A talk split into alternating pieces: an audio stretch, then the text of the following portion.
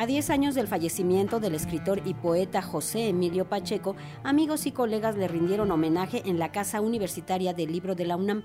Bien interesante lo que dijeron ahí sus hijas porque anunciaron que ellas desearían que el hogar, que fue la casa de José Emilio Pacheco y su esposa Cristina, pues sea una casa de poesía. Ahí dieron a conocer que no se van a deshacer del acervo de José Emilio Pacheco.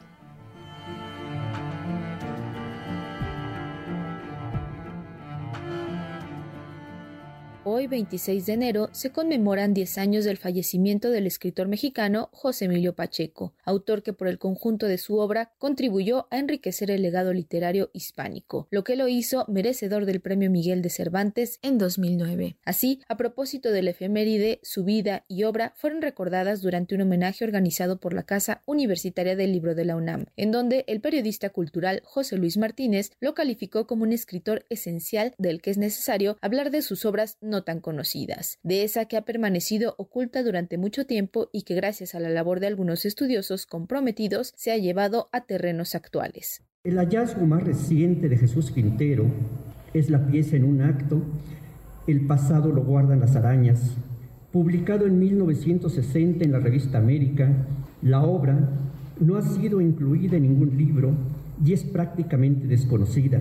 Hace 10 años, el doctor Javier Perucho me platicó del trabajo que venía realizando al reunir los aforismos de José Emilio, trabajo que también han emprendido estudiosos como Julio Ortega, y me habló de sus guiones para Cine Verdad, el noticiario cultural y de curiosidades científicas y de espectáculos, merecen ser evitados.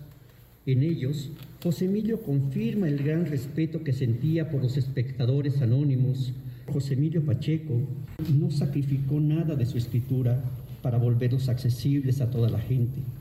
Son textos perfectos, escritos con imaginación y con rigor, con la ligereza y profundidad que caracterizan su literatura, con la amabilidad que lo caracterizaba como ser humano. Por su parte, la poeta Teddy López Mills habló de la actitud de José Emilio Pacheco ante la poesía, quien consideraba no tener aportes a la poesía mexicana. Lestas que Pacheco en su obra hay numerosos poemas en contra de, las ceremonias de un género literario que se concibe como único y es por ende vanidoso incluso cuando quiere ser humilde. Perra infecta, sarnosa, le dice Pacheco a la poesía. Risible variedad de la neurosis, precio que algunos pagan por no saber vivir. Termina cita. ¿Para qué escribir entonces tantos poemas?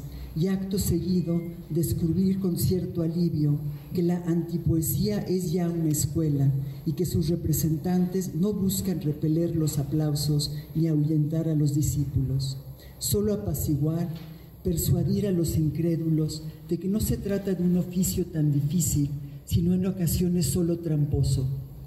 Pero Pacheco no incurre en este doble juego.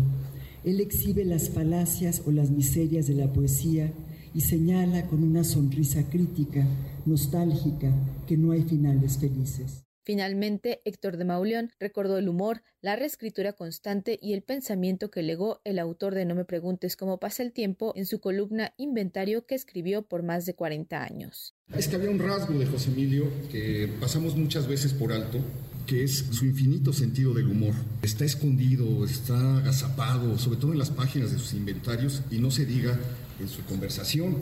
El inventario para mí concentra lo mejor de la obra de José Emilio Pacheco porque José Emilio Pacheco tenía algo que era muy desesperante. Escribía un cuento en 1963, lo publicaba, tenía éxito, y entonces empezaba a hacerle pequeñas correcciones, y entonces pasaba toda la vida corrigiendo. Y yo decía, ¿cómo tiene un escritor de 50 o 60 años el derecho de corregir al muchacho que fue a los 28? Y José Emilio contestaba, mientras no alteres la sintaxis, ni la perspectiva, ni el punto de vista, todo es perfeccionado. Además de este acto, diversos colegas, amigos y estudiosos de su obra le recordarán en otros homenajes que estarán a cargo de Cultura UNAM, la Capilla Alfonsina, el Colegio Nacional, la Coordinación Nacional de Literatura del IMBAL, por mencionar algunas instituciones. Para Radio Educación, Pani Gutiérrez.